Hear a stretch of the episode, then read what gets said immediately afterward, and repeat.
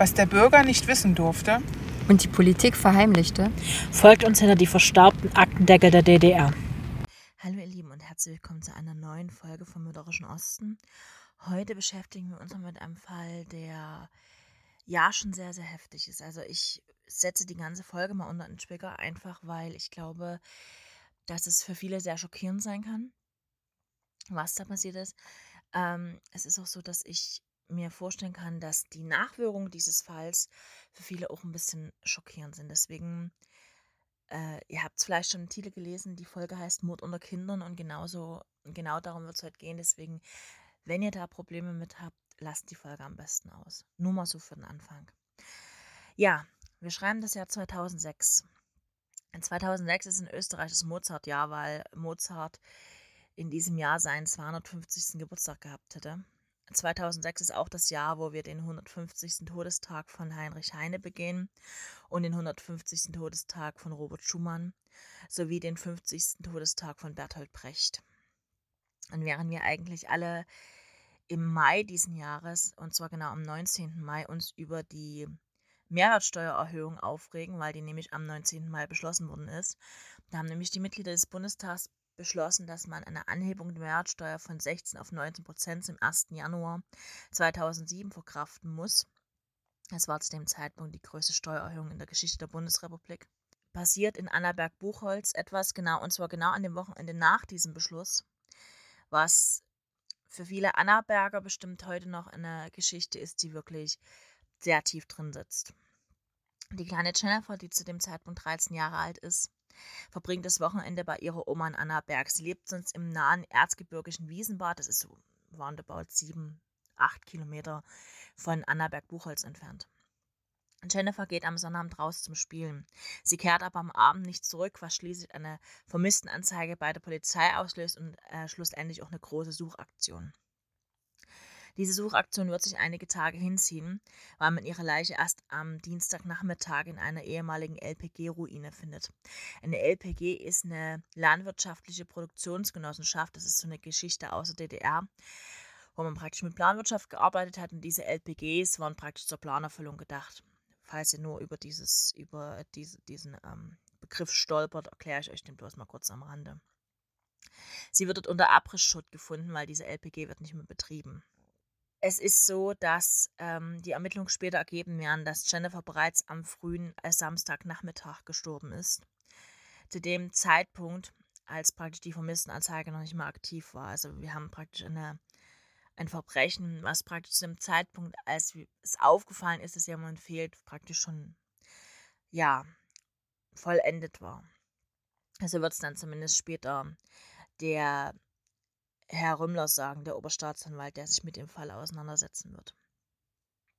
Und im Zuge der Ermittlung kommt raus, dass es um eine Lappalie eigentlich ging. Ihr werdet die alle noch kennen, denke ich mir. Inzwischen nutzen wir alle unsere, Handy für, äh, unsere Handys fürs Musikhören. Aber damals gab es MP3-Player. Die waren so verschiedene Ausführungen. Und Jennifers Bruder William wurde sein MP3-Player geklaut. Und der Do Dominik K., der spätere Täter, wollte ihr verraten, wer ihn geklaut hat. Sie sollte aber nicht erzählen, woher sie den Namen weiß des Diebes.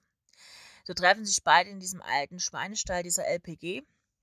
Sie kannten sich, sie waren befreundet miteinander. Und weil Jennifer es aber nicht geheim halten wollte, woher sie wusste, wer den, den Diebstahl begangen hat, ist Dominik ausgerastet, hat sie geschlagen und als das Mädchen dann um Hilfe geschrien hat, hat er sie schlussendlich erwürgt. So wird es dann später im Prozess rekonstruiert. Es wird auch relativ schnell klar, dass es Dominik K. gewesen sein muss, weil nämlich schon am Dienstagabend, also wenige Stunden nachdem die Leiche gefunden worden ist, hat man ihn vorläufig festgenommen und am Mittwoch darauf ergeht ein Haftbefehl gegen ihn.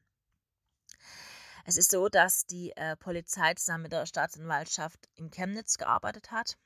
Man hat relativ früh in Sexualverbrechen ausgeschlossen. Pikant an der Sache war allerdings, dass Dominik K., der zu dem Zeitpunkt 14 Jahre alt ist, sogar sich in der Nacht bis zum Sonntagabend, also bis zur Sonntagnacht, beteiligt hat an der Suche nach dem Mädchen. Dem Wissen allerdings, dass das Kind schon längst ne, Ihr versteht, was ich meine. Die Eltern des Opfers und auch die Mutter des Tatverdächtigen werden im Nachgang psychologisch betreut. Die Mutter des Jungen, also des Dominiks, war laut Staatsanwaltschaft bereits zusammengebrochen, als man sie nach dem Aufenthaltsort ihres Sohnes gefragt hatte.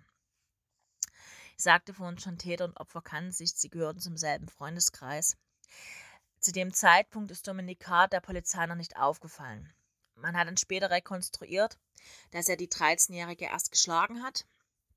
Und als das Mädchen dann weiter um Hilfe rief, dann später von der Polizei praktisch, ich zitiere, bis es nicht mehr zappelte und sich nicht mehr rührte. So lange hat er es weiter traktiert. Schlussendlich ist es so, dass man bei Jennifer massive Verletzungen am Kopf ermittelt hat, also laut Gerichtsmedizin, die man nicht nur auf einen einzigen Faustschlag zurückführen könnte. Außerdem sprach Siegfried Rümmler, das war damals der Oberstaatsanwalt, der sich mit dem Fall beschäftigt hat, von Schlägen im Kopfbereich und von Würgemalen. In der Pressekonferenz, die dann dazu gegeben worden ist, betonte der Siegfried Rümmler auch, dass der 14-Jährige in Annaberg eben wohnt. Er wäre Realschüler der 7. Klasse. Und auch die getötete 13-jährige Schülerin Jennifer wäre ähm, praktisch Schülerin gewesen in einer ähnlichen Situation. Man stellt dann später laut Gerichtsmedizin fest, dass das Mädchen an massiver Gewalteinwirkung auf den Kopf gestorben ist man muss sich das wirklich mal überlegen. Also dieser banale Grund ist ein verschwundener MP3-Player. Was haben die Teile damals gekostet? Ich weiß nicht. 20, 30, 40 Euro? Keine Ahnung. Und nur deswegen sei es wirklich zu diesem extrem heftigen Streit gekommen, der solche Folgen hatte. Also selbst der Leiter der Chemnitzer Mordkommission, Gunter Tietze, war damals geschockt über den Fall. Ich hatte euch ja schon gesagt, dass zu dem Zeitpunkt, als die Suchaktion ausgelöst wurde, Jennifer schon längst tot war. Jedoch hat Dominik noch versucht, seine Tatspuren zu verwischen. Das kommt dann erst im, im Nachgang dieses Verfahrens so ein bisschen raus. Er ist mit blutverschmierter Kleidung gesehen worden. Freunden hat er erzählt, er hätte eine Schlägerei gehabt, er hat sich sogar selber Wunden zugefügt, damit es glaubhafter wäre. Später kommen aber genau aus diesem Freundeskreis, die ihn eben gesehen haben, dieser Hinweis, ja, es könnte er sein. Wie gesagt, man hat einen relativ schnellen Haftbefehl erlassen. Und zu dem Zeitpunkt gilt Dominik K. noch als sehr freundlicher, höflicher, ruhiger Junge, der gerne Fußball spielt, der zwar einmal sitzen geblieben ist, aber eben wirklich noch ein halbes Kind ist, eben wie Jennifer zu dem Zeitpunkt auch.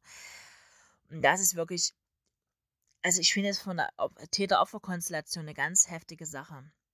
Weil man muss sich überlegen, er hat relativ schnell ein Teilgeständnis abgelegt, hat dann auch im vollen Umfang später gestanden. Er war natürlich als 14-Jähriger zu dem Zeitpunkt strafmündig. Und auch in Annaberg-Buchholz hat dieses, diese Tat natürlich sehr viel Trauer und Entsetzen ausgelöst. Es ist dann so gewesen, dass man praktisch am Dienstag Jennifer gefunden hat und am Freitagabend sind dann rund 500 Menschen in der Katharinenkirche zu einer Andacht für Jennifer zusammengekommen. Und auch am Wochenende waren eben immer wieder Trauerbekundungen für das Mädchen zu hören überall. Der damalige Stadtsprecher Markus, äh, Matthias Fürster hat gesagt, dass man eben nicht so schnell wieder zur Tagesordnung übergehen könnte. Man dürfte die Tat eben nicht vergessen und müsste eben die richtigen Konsequenzen für das Zusammenleben in der Gemeinschaft praktisch daraus ziehen. Zu der damaligen Andacht an dem Freitagabend waren eben auch die Mutter und die Großeltern von Jennifer gekommen. Es ist natürlich jetzt so, wir haben hier einen jugendlichen Täter, das heißt, wir haben keine öffentliche Verhandlung. Das ähm, ergibt sich einfach aus der Konstellation. Dominik K. wird schlussendlich zu sieben Jahren und drei Monaten Gefängnis verurteilt. Ähm, es wird dann später über den Gerichtssprecher gesagt, nach Überzeugung der Richter hat der Jugendliche im Mai 2006 das Mädchen, hat er das Mädchen in ein Abrisshaus in Annaberg-Buchholz gelockt, mehrfach geschlagen und schlussendlich erwürgt. Die Jugendstrafkammer des Landgerichts Chemnitz hat den zu dem Zeitpunkt einen 15-Jährigen deshalb wegen Mordes verurteilt. Auslöser war, wie gesagt, dieser Streit um diesen MP3-Player. Strafmildernd hat das Gericht wohl das jugendliche Alter und auch das Geständnis des Täters gewertet. Gut, Geständnis ist grundsätzlich strafmildernd, wird das ausgelegt. Allerdings muss man dazu sagen, schon im, im Verfahren stellte sich raus, dass eine psychiatrische Gutachterin festgestellt hat, dass es bei dem Jugendlichen zumindest Ansätze einer narzisstischen Persönlichkeitsstörung gibt. Er habe nie gelernt, mit sozialen Konflikten umzugehen. Seine Kindheit war zudem geprägt von häuslicher Gewalt. Und der Staatsanwalt Stefan Butzkies betonte nach dem Urteil, dass eine Therapie dennoch nicht von vornherein aussichtslos wäre. Ich hatte euch ja schon gesagt, die Öffentlichkeit war ausgeschlossen gewesen wegen des jugendlichen Alters. Der Gerichtssprecher Matthias Wolf schilderte später, dass der Schüler das Urteil regungslos aufgenommen hätte. Das würde aber dem Verhalten von ihm entsprechen, also dieser Verhaltensstörung, die da vorliegen würde. Dagegen die Mütter von Täter und Opfer, die im Gerichtssaal saßen, brachen in Tränen aus, was natürlich angesichts der Lage, die da vorliegt, völlig verständlich ist. Der Opferbeistand Jürgen Trautmann hat später gesagt, für die Mandantin, für meine Mandantin, also die Mutter von Jennifer, ist eine Welt zusammengebrochen. Das Urteil ist für die Öffentlichkeit nicht nachvollziehbar. Er habe nach eigenen Angaben mit der in der, im Jugendstrafrecht vorgesehenen Höchststrafe von zehn Jahren gerechnet und diese auch für äh, gerechtfertigt gehalten.